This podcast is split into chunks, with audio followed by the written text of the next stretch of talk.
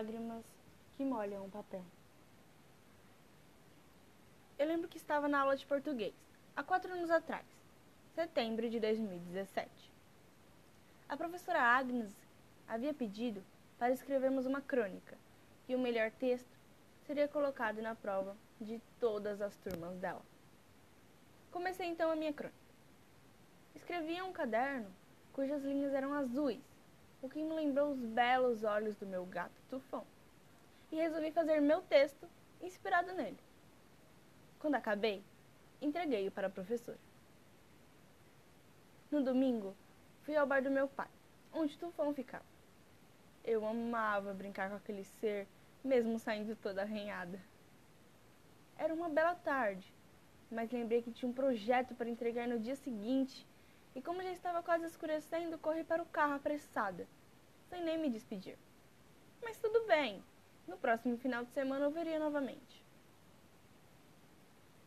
Lembro que cheguei da escola na segunda-feira muito feliz, pois recebi a notícia que meu texto havia sido escolhido pela professora. Essa alegria durou pouco. Quando entrei no quarto da minha mãe, a encontrei deitada, com a cabeça baixa sobre o travesseiro.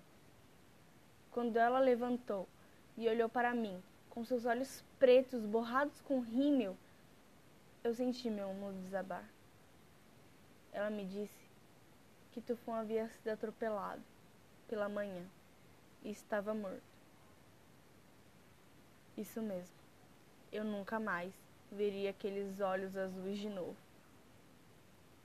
O que eu preciso dizer é que somos condicionados a não valorizar o agora.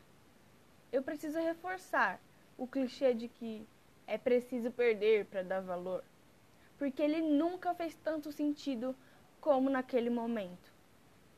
Se eu soubesse que aqueles arranhões seriam da nossa última brincadeira, teria feito durar mais tempo. Se você soubesse que o mundo ficaria assim, teria feito algo diferente? No dia da prova, lembro que tive que pedir outra folha, pois minhas lágrimas haviam borrado as respostas. Chorei mas depois eu entendi. Entendi. E preciso dizer que, em algum momento, essa dor de perda vai passar. E quando voltarmos ao normal, significa que voltaremos diferentes.